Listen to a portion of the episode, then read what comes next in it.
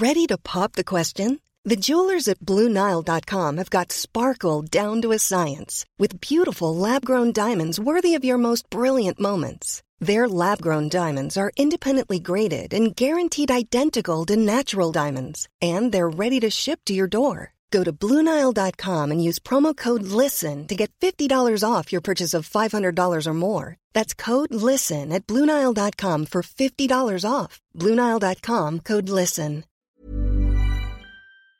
Bonjour, ici Louis Vindel. Vous m'avez peut-être écouté dans Passage, aux côtés de Solal, mais aujourd'hui je vous dis deux mots sur Lettre Zola, une publication soutenue par Louis Média. La promesse de Lettre Zola, c'est d'amener la littérature dans votre boîte aux lettres.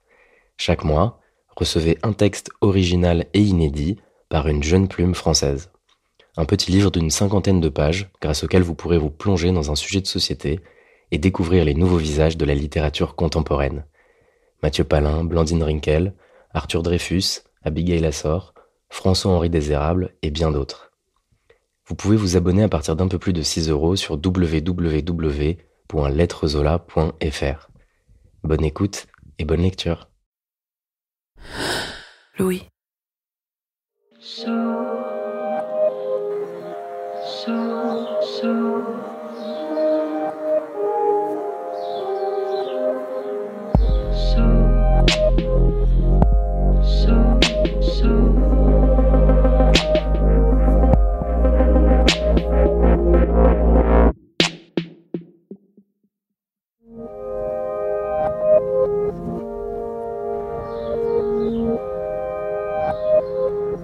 Je cherche ce qui serait pour moi une représentation picturale de l'amour, et il me semble que le baiser de Klimt est ce qui me vient le plus facilement à l'esprit. Ce sont ces deux amants enlacés, ils portent tous les deux des robes jaune or, on ne distingue plus bien quel membre est de quel corps. Ils se mélangent. Il existe de nombreuses interprétations possibles de cette œuvre, mais elle incarne pour moi ces expressions qui disent que l'amour est forcément fusion. L'homme quittera son père et sa mère et s'attachera à sa femme, et les deux deviendront une seule chair, explique la Torah. Ils ne sont plus deux, mais un seul, poursuit le Nouveau Testament. Si notre représentation de l'amour équivaut à la fusion, alors quid de la distance? Est-ce qu'il peut y avoir amour dans la distance? Quelques mètres qui séparent deux amants estompent-ils la puissance de la passion ou l'alimentent-ils au contraire, comme Camus écrivant à Casares J'ai pour toi l'infinie patience de l'amour, la furieuse impatience du désir. Et quelques kilomètres, et si la distance n'est pas seulement géographique mais culturelle? Et si la distance est aussi émotionnelle? Dans cet épisode, voici une histoire d'amour et de distance au micro de Marie Sala. C'est un épisode bilingue et vous écoutez la version avec traduction. Je suis Charlotte Pulowski. Je suis Maureen Wilson. Bienvenue dans Passage.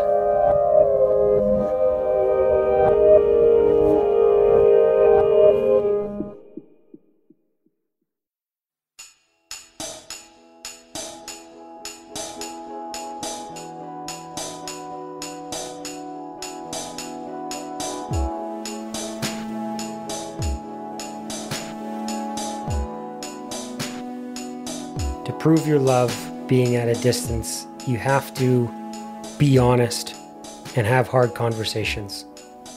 You have to say what you want, you have to say how you feel, and you have to have the courage to explore that about yourself. Pour prouver son amour à quelqu'un quand on est loin de l'autre, il faut être sincère et avoir des conversations franches. Il faut dire ce qu'on veut, il faut dire ce qu'on ressent et il faut avoir le courage de faire cette introspection.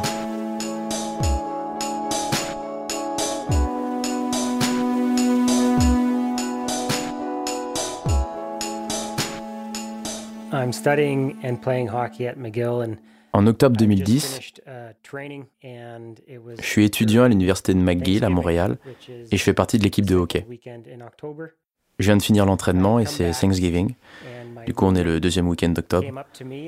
Je viens juste de rentrer et il y a ma coloc qui vient me voir et me dit euh, Tu sais, euh, j'ai des amis qui font un dîner pour Thanksgiving dans l'immeuble, au dernier étage, et t'es invité.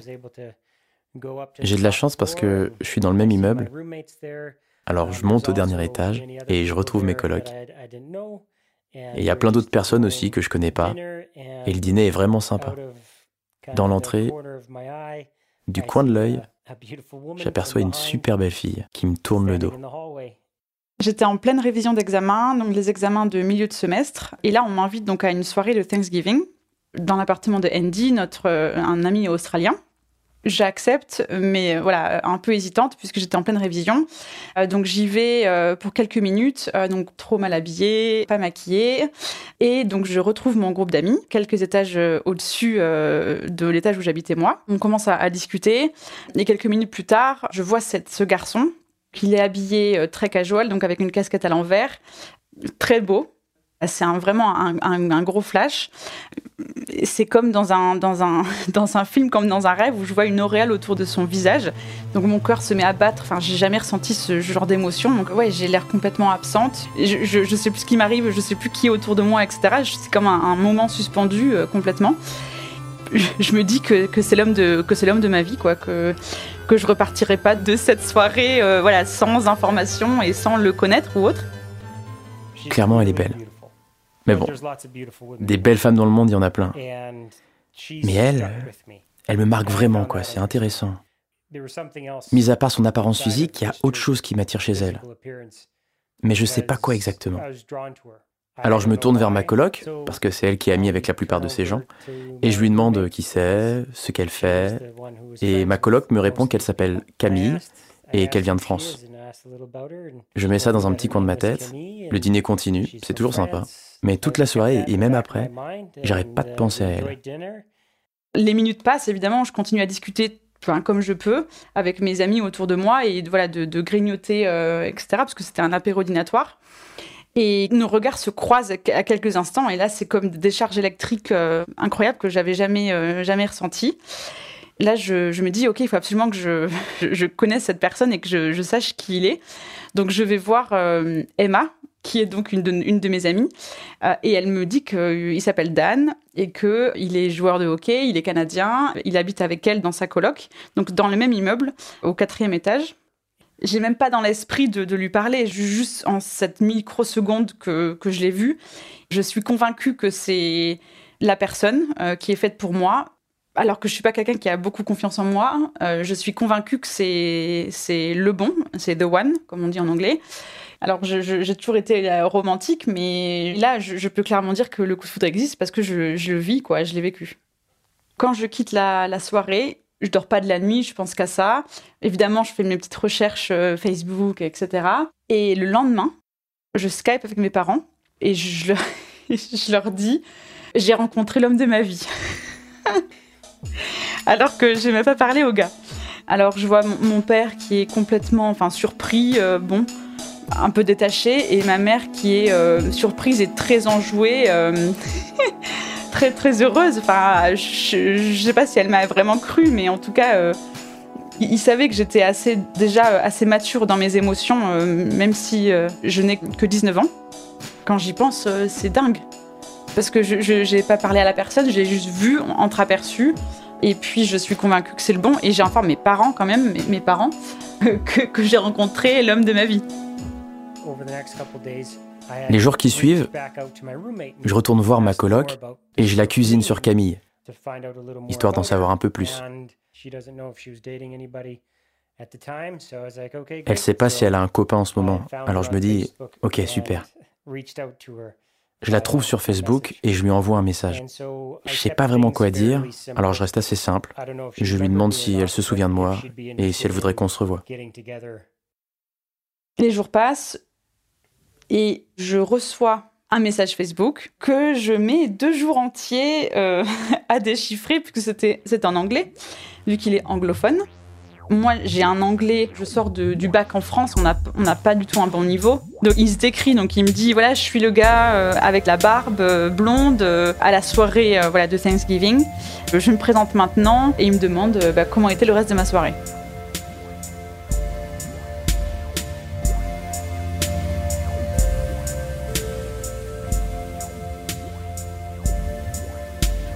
Quand je reçois le message, je suis la plus heureuse du monde, mais en même temps, je ne suis pas surprise non plus parce que j'étais sûre que ça allait se faire.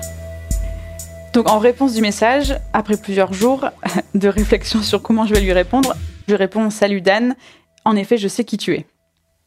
On s'envoie pas mal de messages. Et à ce moment-là, on est début novembre, à Montréal. Moi, mon planning, il est assez chargé. C'est un peu compliqué de caler un moment pour se voir. Du coup, la seule solution, c'est juste de s'accompagner l'un l'autre quand on a un truc à faire. Et un jour, je lui demande si elle voudrait pas m'accompagner chercher des bières, parce qu'on a tous besoin d'avoir de la bière dans son frigo. Et elle me dit oui. Et comme on est des étudiants fauchés, on se dit, allons-y à pied, c'est plus sympa. Et on se retrouve dans le hall de l'immeuble, vu qu'on habite le même immeuble. En la voyant dans le hall, je suis super content. C'est la première fois qu'on va passer du temps seul, tous les deux, et c'est peut-être l'occasion de créer quelque chose en vrai, au-delà des messages écrits. On est tous les deux habillés comme on l'est en novembre à Montréal, et on sort, on, commence à marcher. C'est une belle soirée. La neige tombe, mais tombe doucement. La soirée, elle est très paisible. C'est une soirée silencieuse. Mais bon, cette sensation, c'est peut-être parce que je suis absorbé par ma conversation avec elle. Du coup, je suis focalisé sur elle. Je me rends pas bien compte que la vie continue autour de nous. On marche, on parle, on rit. Tout semble naturel. Je trouve son niveau d'anglais très bon et elle comprend tout ce que je dis. Je, je suis hyper ultra stressée. Je me sens toute petite, je me sens toute vulnérable complètement euh, gamine et enfin immature. Euh, et lui qui mène la conversation et, qui semble tellement intelligent, tellement cultivé, tellement maître de, du moment. Donc je me sens vraiment euh, ouais, toute petite quoi. Il y a quelque chose chez elle qui m'attire. Je suis incapable d'y voir la logique, de mettre des mots dessus. Je la connais pas. Je sais pas si elle est cool, sportive, drôle ou intelligente. Elle est clairement belle. Mais il y a quelque chose d'autre qui m'attire chez elle. Je pense que ce qui me plaît dans la situation, c'est que je brûle d'envie de savoir pourquoi elle m'attire, en la connaissant mieux. Je me rends compte qu'être avec elle, c'est le sentiment que je suis là où je dois être. On marche dans Montréal en parlant de tout et de rien. On rentre et Camille remonte dans son studio. Et là, il y a une fille dans le hall qui me dit que je devrais lui donner une bière. Et je suis complètement amoureuse. complètement amoureuse. Et dans la soirée, je pars pour aller voir mes, autres amis. Et là, je, m'aperçois qu'il a laissé une bière avec un petit mot en guise de, petits souvenirs. Et donc ça me fait très très chaud au cœur. Il y a écrit Pour quand tu as besoin d'une pause de révision? Signé Dan. Avec un petit smiley dans le dé. Donc je rentre dans mon appartement avec la bière et le, gentil mot euh, laissé avec la bière. Et puis, bon, on a passé un, un, moment de nouveau complètement suspendu, mais un moment banal puisqu'il allait juste au supermarché chercher ses bières pour sa soirée. Je suis ultra heureuse, mais j'ai un sentiment de frustration parce que j'ai envie de plus. Quelques semaines après notre balade, on continue de s'envoyer des messages, mais on a du mal à trouver du temps pour se voir. Il faut se rendre compte du temps que je consacre à la fac et au hockey. Ça domine ma vie et ça domine mes pensées. Quand je pense pas à l'une, je pense à l'autre. Et quand on y réfléchit en termes d'heures, un étudiant à plein temps, c'est environ 40 heures par semaine. Le hockey, c'est 20 à 40 heures par semaine, alors je consacre au moins 60 heures par semaine à l'un ou à l'autre. Alors s'imaginer s'engager dans une relation sérieuse, c'est beaucoup... Je sais pas comment ajouter ça à mon emploi du temps surchargé. Mais un week-end, le mec chez qui on était allé pour Thanksgiving organise un before chez lui. J'y vais et Camille est là. C'est l'une des raisons pour lesquelles j'y vais. Et c'est cool. Sauf que j'ai déjà un truc prévu et je dois retrouver des amis un peu plus tard. Donc après l'apéro, je m'en vais. On s'apprête à sortir. Et là, je vois Dan qui part. Donc, dégoûté. Gros sentiment de solitude euh, tout d'un coup. Il sort et quelques minutes après, je le vois revenir. Et donc, il revient bien habillé. Il revient habillé pour sortir. Euh, donc, il s'était changé. Donc nos amis lui demandent ah mais euh, tu reviens, c'est super et tout. Il dit oui oui, je, je, vais, je sors avec vous. Donc là yes, je me dis yes, trop bien. Il sort et pour la première fois il sort avec nous. Depuis un mois qu'on s'était vu pour la première fois, jamais il n'était sorti avec nous. Oh, on sortait souvent. Donc on se dirige à pied, un quart d'heure à pied à peu près, dans ce bar qui s'appelle les Foufounes électriques. En québécois, les Foufounes, c'est les fesses. Il y a deux étages au bar et euh, donc on reste en bas, à, voilà, à boire des bières et à discuter. Et, avec Dan, on parle beaucoup, beaucoup. C'est vraiment la première fois qu'on parle de manière plutôt naturelle. Camille est là. On prend un verre ensemble, on commence à parler, et puis on va danser et on s'embrasse pour la toute première fois.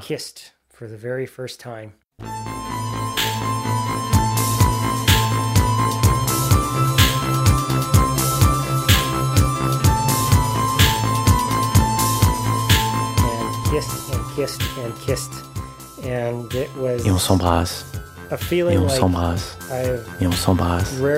C'est, comment dire, un sentiment que j'ai quasiment jamais ressenti dans ma vie. Ce sentiment que ça va de soi, que je suis à ma place. C'est comme s'il n'y avait personne d'autre dans le bar. Comme si on était tout seul. Notre monde se limite à nous deux. Um, un moment magique dans un lieu uh, tout sauf magique. Mais c'est peut-être ce qui le rend si marquant. Et je suis content d'avoir suivi mon instinct, d'avoir annulé mes plans et d'avoir retrouvé Camille. Les, émotions sont, sont, inexplicables tellement elles sont fortes et, et j'ai jamais ressenti ça, euh, même si c'est que des baisers, jamais j'ai ressenti ça auparavant. Donc là, 3 heures du matin, les lumières se rallument. et on, repart du coup euh, tous ensemble. On part les uns après les autres euh, dormir et moi je pars dormir dans mon appartement à moi. Et là je me dis que c'était la meilleure soirée de ma vie. Et pour moi c'est évident. en fait j'y pense même pas. donc c'est évident que on est ensemble. When I got home, I was lying in bed just une fois chez moi, je m'allonge sur mon lit. Je suis juste heureux. Je ressens une joie profonde. Après avoir embrassé Camille pour la toute première fois et me rendre doucement compte que j'éprouve des sentiments que j'ai jamais ressentis jusqu'à présent, mais sans avoir vraiment la capacité de comprendre ou de verbaliser ces sentiments, je ne sais pas quoi penser de tout ça. C'est difficile. En étant pragmatique, je sais qu'une relation dans laquelle je m'engage euh, n'est pas idéale dans ma situation. Je suis censé me concentrer sur le hockey et sur la fac. Et en même temps, ça m'est impossible de combattre ces sentiments et cet élan constant vers Camille. Je ne sais pas comment faire. L'étape suivante, logiquement, c'est que Camille et moi, on essaie de se voir quand on peut. Je suis très occupé. Elle, elle est étudiante Erasmus, donc nettement moins occupée que moi. Ce qui nous aide parce que quand j'ai du temps libre, elle peut bouger son emploi du temps si nécessaire pour me voir. On se voit donc quand on peut, um, quelques fois par semaine. Donc à partir de maintenant, on est ensemble. Donc je suis totalement amoureuse et je vis dans un monde parallèle, enfin de, de, tout rose et absolument de, de perfection parce que j'ai rencontré l'homme de ma vie. Donc pour moi, tout le, toute ma vie tourne autour de Dan. Donc, c'est-à-dire qu'il avait deux matchs par semaine. J'allais à chaque match euh, le voir. Mais en même temps, je peux pas vivre complètement cette relation parce qu'on n'a pas le temps de se voir, parce qu'on n'a pas le temps de construire quelque chose et qu'il y a un énorme décalage entre nous. Et là arrive Noël. Je dois retourner en France, passer Noël avec ma famille honnêtement, je, n'ai aucune envie de, partir du Canada. Donc voilà, beaucoup de frustration, beaucoup de, colère et de tristesse de quitter Dan et de quitter le Canada pour Noël. Et encore plus de frustration et de colère et de tristesse quand je m'aperçois qu'en fait Dan ne me parle pas du tout et ne me demande pas de nouvelles. Il m'envoie seulement un message au bout de plusieurs jours. Je, je suis très surprise et très, très déçue. Aux vacances de Noël, je dois regarder la réalité en face. Et la réalité, c'est que Camille rentre en France à la fin du semestre. Et je sais qu'une relation sérieuse, c'est difficile. Alors une relation longue distance, c'est tout simplement impossible. Et malgré ces sentiments nouveaux, et quel que soit l'effet que me fait Camille, de manière purement pragmatique, ça ne peut que finir en désastre, puisqu'elle part à la fin de l'année scolaire, quoi qu'il arrive. La réalité des faits, c'est qu'il me reste plusieurs années de fac et de hockey, et juste quelques mois avec Camille. Et ce qui me paraît le mieux, en toute logique, um, c'est qu'on se sépare pour que je puisse de nouveau me concentrer sur mes objectifs. Je rentre au Canada au bout de deux semaines. Donc je lui dis qu'évidemment je suis disponible et libre euh, le soir où je rentre. Et donc il vient me voir. Donc on passe la soirée ensemble. Et je suis de nouveau très heureuse et d'être là et, d'être avec lui. Et quelques jours après, il m'envoie un texto dans lequel il me demande de le voir. Bon, assez abruptement. Donc, bon, très bien. Donc je vais chez lui. Et là, il m'invite à m'asseoir sur le canapé dans le salon, alors qu'il y avait un de ses colocataires juste à côté dans la, dans la cuisine, cuisine ouverte. Et il m'informe de manière assez froide et directe que nous deux, c'est terminé. Je vois la tête de Camille qu'elle est surprise. Triste. Elle comprend probablement pas tout ce que je dis. Il y a une différence culturelle aussi dans les relations amoureuses. C'est-à-dire qu'en Amérique du Nord, il y a un échange verbal sur le fait d'acter ou non qu'on entre dans une relation sérieuse. Souvent, c'est pas une règle tacite comme en France, où si on s'embrasse ou autre, tacitement, on est en couple. Non, en Amérique du Nord, on a une vraie conversation.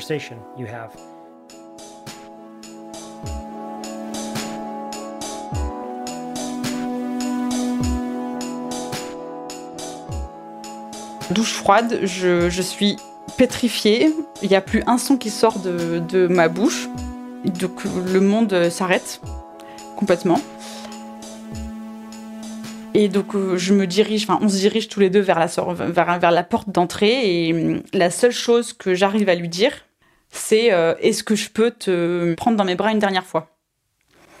Donc là il me dit bien sûr, bien sûr, donc on, on s'enlace pour la dernière fois. Et je sors. J'attends que la porte, qui était une porte euh, qui se ferme tout doucement, se ferme et là, j'explose. J'explose en pleurs dans le couloir. Je rentre chez moi. Je me roule par terre de douleur. Et je pleure toute la nuit. Mais en même temps, je suis persuadée que je peux faire changer les choses. Donc toute la nuit, je pleure, mais je, me, je prépare un speech pour le convaincre d'être ensemble. Pour moi, en fait, il n'y a aucun obstacle qui peut se mettre entre nous, même pas la trahison, parce que je suis convaincue que Dan est, quelqu'un de bien, de profondément bon. L'erreur est humaine. Chacun fait son chemin, chacun va à son rythme, chacun a ses priorités. Finalement, les arguments sont pas du tout rationnels, mais sont complètement basés sur, euh, sur les émotions et le fait de profiter. Au fond de moi, je sais que c'est la bonne personne. Ça, je ne lui, dis pas forcément parce que je sais que pour lui, il est très terre à terre. C'est un scientifique, c'est un rationnel, c'est un, cérébral. Je, sais que l'argument de l'émotion ne va pas du tout le, lui, faire écho. En revanche, je, mise tout sur euh, le fait de profiter, qu'on n'a qu'une seule vie, qu'il y a quelque chose de très fort entre nous qui ne peut pas le nier que je sais qu'il ressent ça aussi, même s'il me l'a jamais dit, puisqu'il ne parle pas d'émotion. Moi, je suis à fond dans les émotions, lui il ne parle pas du tout d'émotion. Oui, je pars en mai.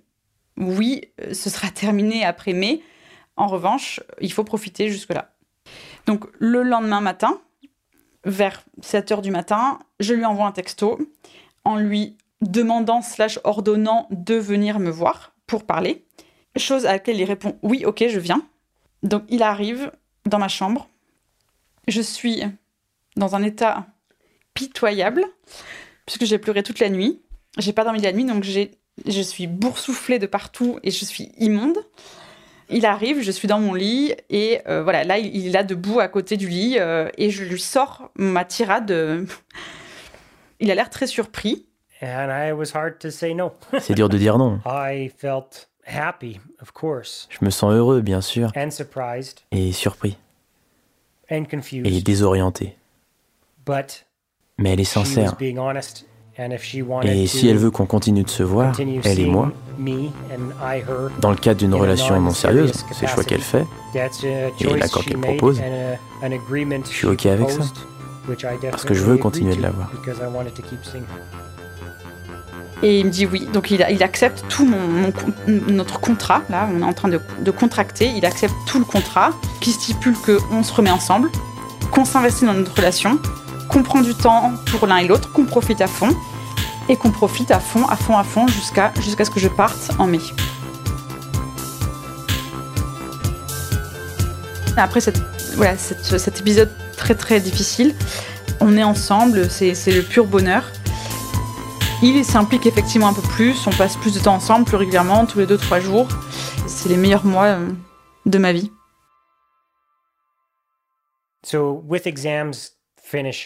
Entre les examens qui se terminent et elle qui rentre en France, il y a un moment où on n'a aucune obligation. Moi, j'ai rien de prévu pour le hockey ou pour la fac, et elle, elle a rien à faire aussi pour la fac. Alors on commence à réfléchir à ce qu'on peut faire dans ces derniers moments tous les deux. Et on se décide ensemble.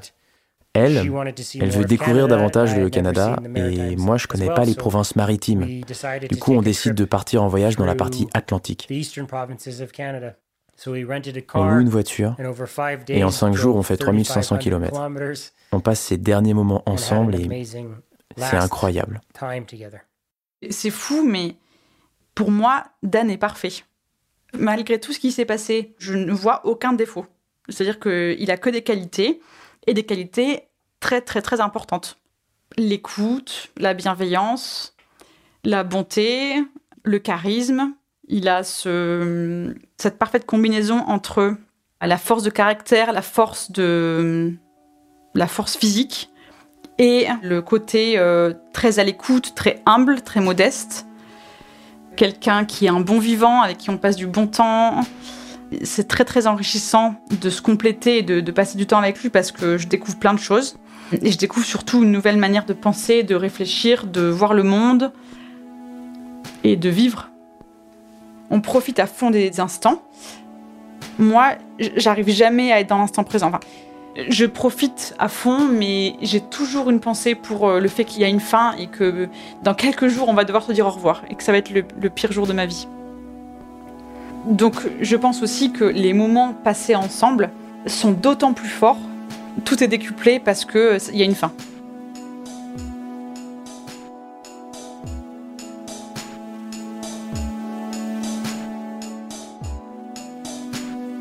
Après ces cinq jours, on rentre à Montréal et on passe une dernière nuit ensemble. Le lendemain, elle repart en France. Il y a un sentiment euh, amer, enfin, il y a une gêne euh, qui était là. Il y a une espèce de, d'envie, de, enfin, d'envie de vomir, de, d'envie de, ouais, de plus vivre, enfin, de, de, de, l'envie de, de passer ces moments-là parce que c'est les pires moments de la vie, quoi. Je l'aide à faire ses bagages, à préparer son départ et je lui dis au revoir. Il y a des larmes, évidemment. J'ai jamais été du genre à pleurer. Mais cette fois, les, larmes coulent parce que c'est très dur de la laisser partir. Là, il n'y a pas de mots. On ne s'est rien échangé. On, les, regards, on peut pas, je ne peux même pas le regarder euh, parce que sinon, euh, voilà, ça n'allait pas aller. Donc on se quitte euh, affreusement. C'est un gros déchirement. Là, là, je me sens plus moi-même. Il y a une partie de moi qui est qui est restée avec lui. Ensuite, elle part. Je retourne dans son appartement. Je reste trois ou quatre heures dans sa chambre. Et je pleure plus intensément que j'ai jamais pleuré. Et je m'endors dans son lit. C'est bizarre.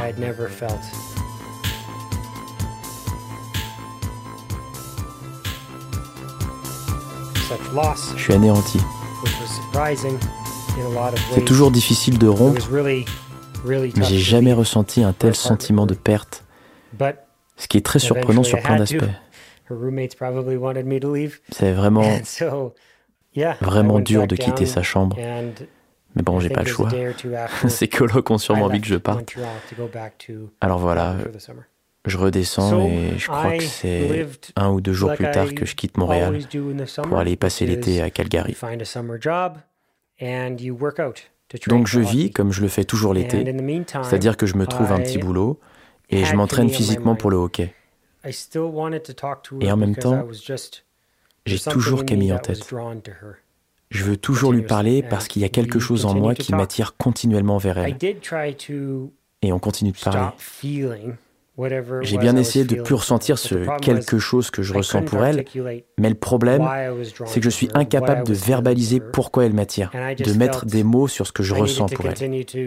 Et en même temps, je me dis qu'il faut que je continue à vivre ma vie, avoir des dates, voir des gens comme avant, parce que Camille et moi, on n'est plus ensemble. Je suis célibataire et à l'autre bout du monde. Je veux pas oublier Camille, mais je veux que ses sentiments s'en aillent, parce qu'ils sont douloureux.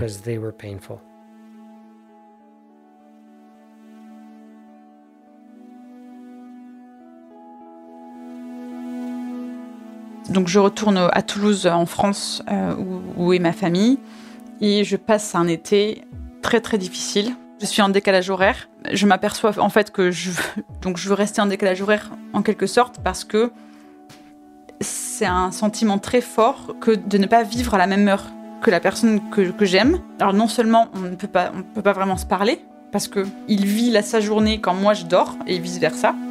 Mais en même temps, il y a un énorme décalage où en fait on ne vit pas en même temps. Et je me pose une, question euh, qui devient de plus en plus euh, insistante, qui est est-ce que ma vie à Montréal était la réalité ou est-ce que c'était qu'une bulle en fait? Et j'ai vraiment l'impression que là, de retour en France, mon année au Canada était irréelle, tellement c'était euh, incroyable. Et donc je me dis, ok, je dois absolument y retourner pour savoir si c'était réel ou pas réel. Donc je me mets en tête de trouver un travail, un petit boulot, un boulot alimentaire, pour me payer mon futur voyage au Canada. Entre-temps, j'essaie de désaimer Dan en m'occupant quand même, euh, et notamment en faisant la rencontre euh, d'un autre garçon, euh, super, avec qui ça se passe très bien, et avec qui je passe donc l'été. Je n'arrive pas à désaimer Dan pour autant. Alors on, s'écrit, mais évidemment on n'est pas ensemble. Donc pour Dan, on n'est plus ensemble. Camille me fait savoir qu'elle a la possibilité de passer une semaine à Montréal. Elle me demande si je serais d'accord.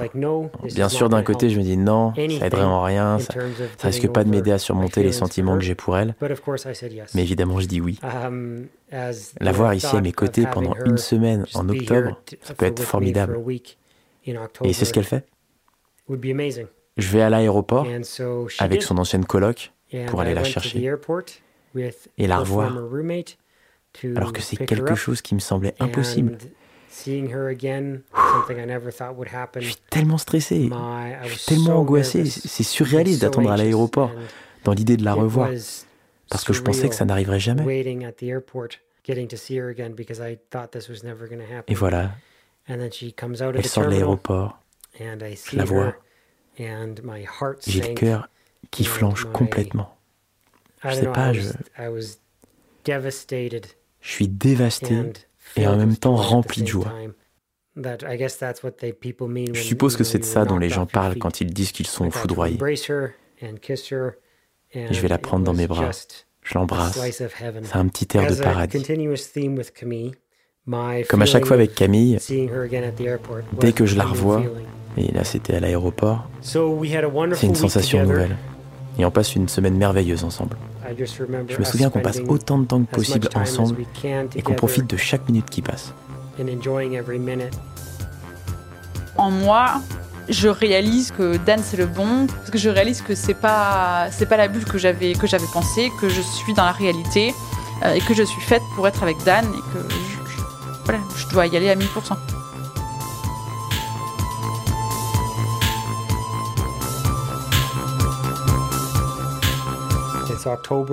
Ça y est, c'est le moment de se dire au revoir. De mon côté, je me dis, ok, c'est de nouveau des adieux définitifs.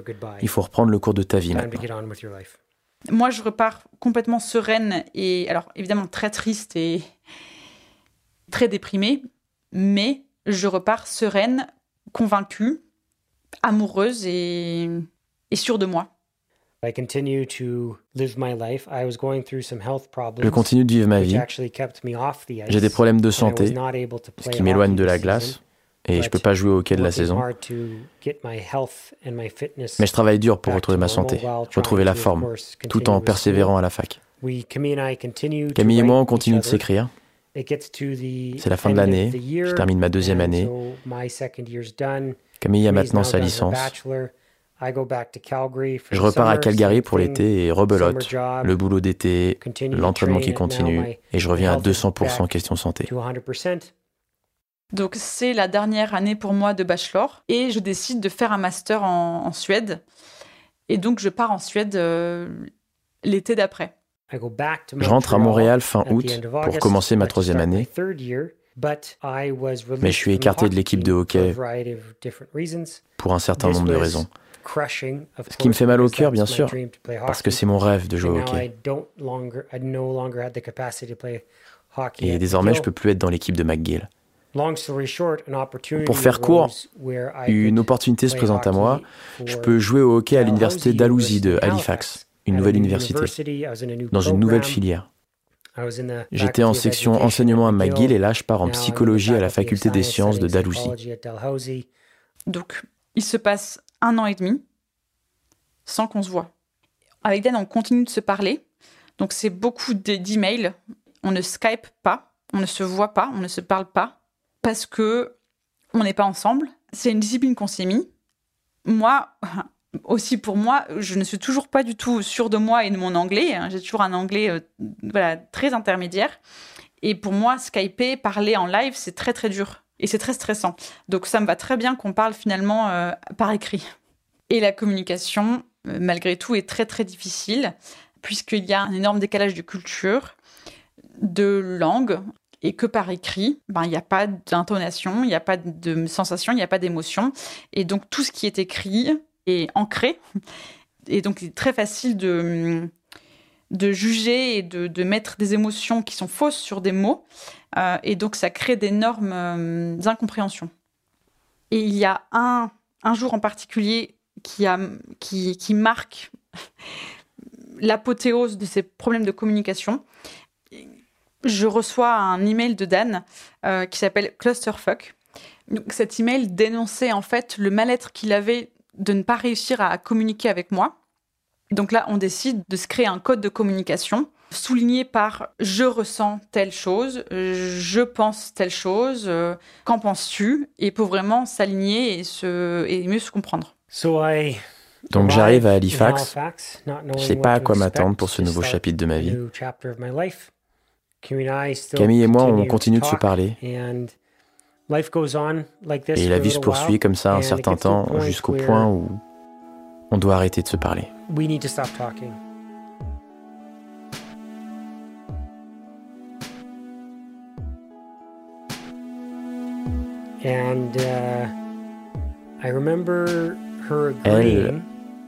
elle est d'accord. Il faut qu'on prenne une décision. Soit on est ensemble, soit on n'est pas ensemble du tout, mais pas être dans cet entre-deux. C'est injuste pour les personnes qu'on pourrait potentiellement rencontrer. Maintenant, c'est l'été 2013 et j'ai fini ma première année à Halifax. Camille et moi, on se parle plus. Trois mois passent sans l'ombre d'un échange. Et je finis par avoir une révélation. C'est un dimanche matin. Je suis dans ma chambre chez mes parents. Je me réveille.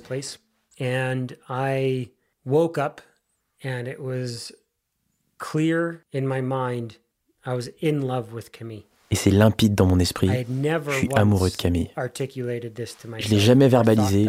J'ai jamais pensé que j'étais amoureux d'elle. Je savais pas ce que c'était l'amour. Je ne savais pas ce qu'étaient ses sentiments. Je me posais même pas de questions là-dessus.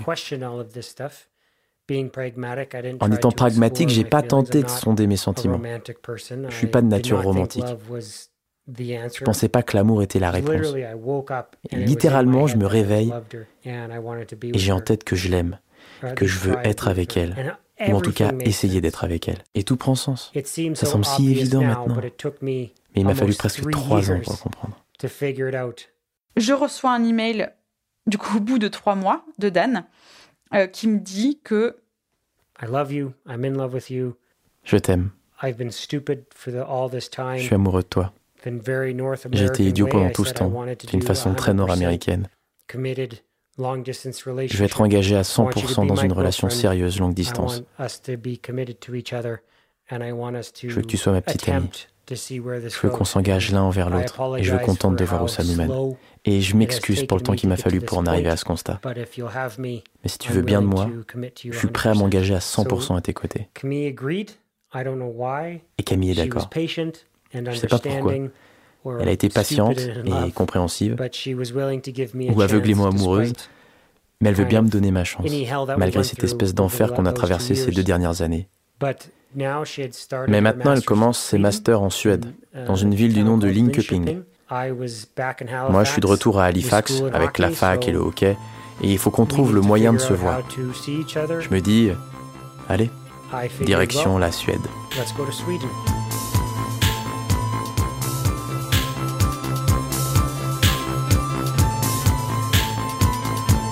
Je suis assez surprise parce que je m'attendais pas du tout à ça. Moi, je, me disais que peut-être ça allait prendre plus de temps que ça, je suis évidemment très très heureuse. C'est un, pur bonheur euh, que de lire ça et, surtout euh, que de le voir impliqué à ce point-là. Parce que venir me voir en Suède, ça veut dire un très très long voyage, beaucoup d'argent aussi, alors qu'il est étudiant, qu'il est dans une période très difficile de sa vie parce que son niveau de hockey est en train de chuter, donc il réalise que sa carrière de hockey est en péril. Et donc malgré la période très douloureuse qu'il est en train de vivre, le fait qu'il veuille venir me voir, c'est un signe. C'est un signe qu'il veut s'impliquer, qu'il veut essayer et qu'il faut saisir cette opportunité à, à pleine main. Et donc là, je, l'attends à la gare de Linköping et je l'aperçois. Alors, je me dis qu'il est tellement incroyablement beau et mais en même temps, je m'aperçois qu'il a beaucoup changé. Physiquement, il est, il est, ça se voit qu'il est atteint par euh, ouais la difficulté, qu'il est pas bien. Je le trouve incroyablement beau et en même temps, je me dis waouh, il a, ouais, il est mal dans sa peau. Le, fait qu'il vienne me voir dans cette situation-là, me fait réaliser à quel point bah, il a confiance en moi aussi pour voilà pour venir me voir et pour pour passer du temps ensemble et, que peut-être aussi qu'il a besoin de moi. Alors c'est que du ressenti parce qu'il me, me le dit pas du tout en mots, hein, mais euh, c'est rassurant et c'est valorisant en un sens. Même si à contrario, euh, je souffre beaucoup de le voir souffrir. Donc on passe deux semaines ensemble. Il découvre ma vie suédoise. Ensuite, elle me défie parce qu'elle a besoin d'un petit ami capable de mieux verbaliser ce qu'il ressent, ce qu'il veut et ce dont il a besoin. Et je dois le faire en anglais de façon très littérale. Pas d'expression idiomatique, pas de métaphore. Il s'agit d'être le plus direct possible, histoire de ne pas se perdre dans les détails. On travaille donc dur tous les deux pour parler avec la plus grande franchise et s'assurer que les malentendus s'estompent. Au fil du temps, on fait d'immenses progrès en termes de communication et toutes ces disputes futiles qu'on pouvait avoir avant commencent à disparaître parce que les malentendus disparaissent eux aussi. Donc il repart au Canada. Et le, ce départ-là, c'est la première fois que moi j'arrive à maîtriser mes, mes émotions. Et lui non.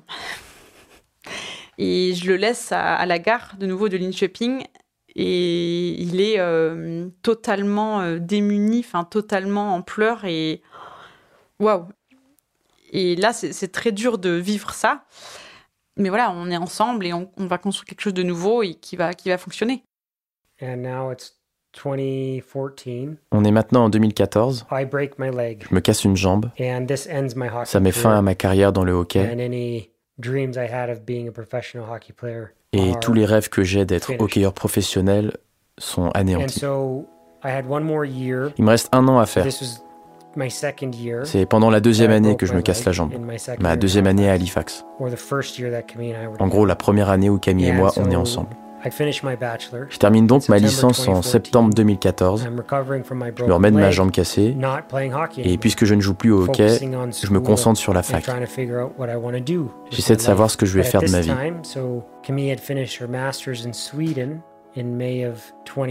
Mais à cette époque, Camille a terminé ses masters en Suède en mai 2014. Et elle cherche un travail partout dans le monde, dans un pays où on parle anglais, pour que je puisse potentiellement la rejoindre après. Elle envoie des candidatures partout dans le monde, au Royaume-Uni, au Canada, aux États-Unis, en Suisse, et elle essuie beaucoup de refus. Mais elle reste forte et finit par trouver un travail à Lausanne, en Suisse. Même si la Suisse n'est pas forcément un pays anglophone, il y a beaucoup de sociétés internationales et beaucoup de gens qui vivent en Suisse parlent anglais. Elle commence donc à travailler à Lausanne pendant que je termine ma dernière année de licence à Halifax. Mais on n'a toujours aucune idée d'où on va être ensemble. En moyenne, on se voit une fois par an. On a le sentiment qu'on ne sait pas comment on pourrait être ensemble. C'est difficile, contrariant et un peu triste aussi. Je me dis à moi-même, bon, est-ce que je ne devrais pas rompre avec Camille? Est-ce que je mets un terme à la relation? Et la réponse est toujours non. Quand on est toujours loin de celui qu'on aime, on ressent beaucoup de vide, on ressent qu'on n'est pas entier, qu'on n'est pas complet. Et on, oui, on ressent qu'on est déchiré en fait en deux et que et on n'est jamais soi-même. Il y a une douleur euh, mentale clairement parce qu'on ne peut pas partager clairement euh, ce qu'on vit. Il y a une douleur physique parce qu'on se sent pas entier et que l'autre nous manque terriblement. Et en plus, il y a une douleur parce que euh, on est seul à vivre ça, que tout le monde autour de moi me prend pour une folle. Euh, mais ça, euh, voilà, depuis, depuis que j'ai rencontré Dan, hein, clairement, même en Suède, mes amis en Suède me disaient Mais Camille, vis ta vie, sors avec d'autres personnes, parce que ton histoire avec Dan, c'est impossible. Donc, on se bat aussi contre tout notre entourage qui y croit pas. Et on est seul vraiment face à cette, dans cette bataille. C'était presque de la jalousie au sens où on voit ce qu'ont d'autres couples quand ils sont ensemble et qu'on ne l'a pas. C'est pas de la douleur. C'est de l'anxiété. On est anxieux. On se sent seul. Même si on n'est pas forcément seul parce qu'on sait qu'on est ensemble. Mais il y a des nuits, des jours, des étapes où avoir physiquement avec soi cette personne aurait amélioré votre vie. À de nombreuses reprises, je regrette que Camille soit pas avec moi.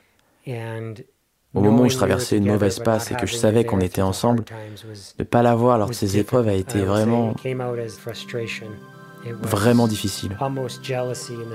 Je dirais que ça s'est révélé être une frustration. C'était presque de la jalousie au sens où on voit ce qu'ont d'autres couples quand ils sont ensemble um, et qu'on ne l'a pas. Donc là, pendant un an, je vis seule. Finalement, je suis dans une période de ma vie où je commence à gagner ma vie. J'ai un travail qui, qui, est très dur, mais qui me valorise beaucoup et qui me donne un, but.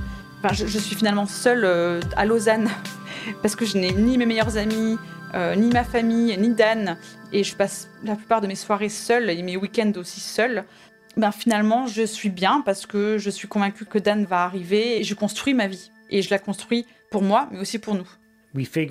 On se dit que je pourrais aller en Suisse avec un visa touristique de 90 jours et que pendant cette période, Camille travaillerait la journée et moi, je chercherais comment potentiellement je pourrais m'installer dans ce pays pour qu'on soit ensemble. Alors en ce mois de septembre, je vais en Suisse et je passe mes 90 jours à Lausanne avec Camille. Et c'est finalement la première fois qu'on vit ensemble même si c'est temporaire, parce qu'il y a une échéance euh, clairement hein, euh, qui doit quitter le pays dans trois mois, on commence à, vivre le quotidien ensemble. Et ça se passe extrêmement bien. C'est très dur de le quitter le matin pour aller travailler, mais c'est le grand bonheur parce que je le retrouve tous les soirs et c'est très beau. C'est le pur bonheur, mais c'est très dur pour lui parce que il est là temporairement, il ne fait rien. C'est-à-dire qu'il n'est ni étudiant, ni il travaille, il, il fait rien, il est là pour moi seulement. Et là, je me dis à quel point je suis chanceuse d'avoir un quelqu'un d'aussi généreux, d'aussi euh, et qui met aussi son ego de côté, parce qu'un homme qui est dépendant d'une femme financièrement et qui fait toutes les corvées de la maison, euh, c'est pas donné à tout le monde. Donc pour moi, c'est une vraie, une vraie preuve d'amour aussi. Et au 89e jour, la veille de mon départ, du coup, on reçoit la lettre. Il s'avère que je suis pris à l'université de Genève et que je commence en février. Je vois infini, et là, clairement, c'est la première fois qu'on a un réel avenir ensemble.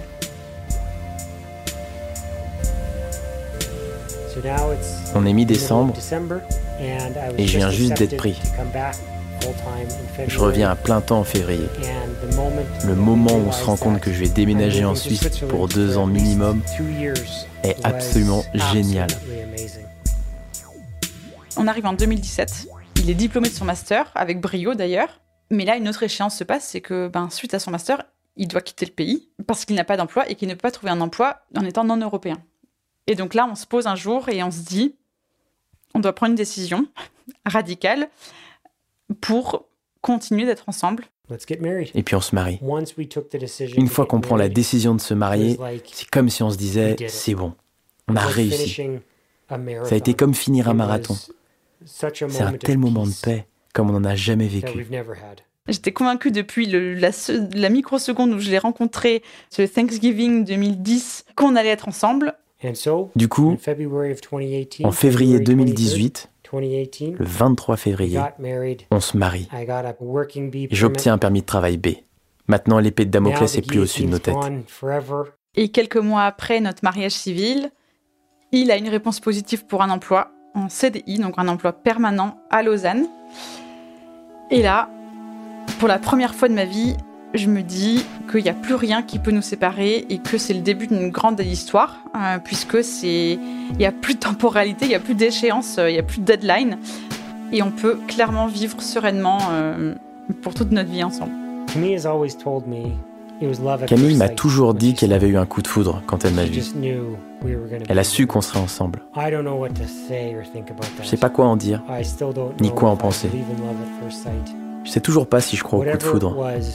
Mais quoi que ça ait été, la sensation qu'elle a eue, la patience dont elle a eu la ressource, le courage qu'il lui a fallu pour me donner du temps et un espace pour arriver au point où elle était, sont telles que je lui en serai toujours reconnaissant.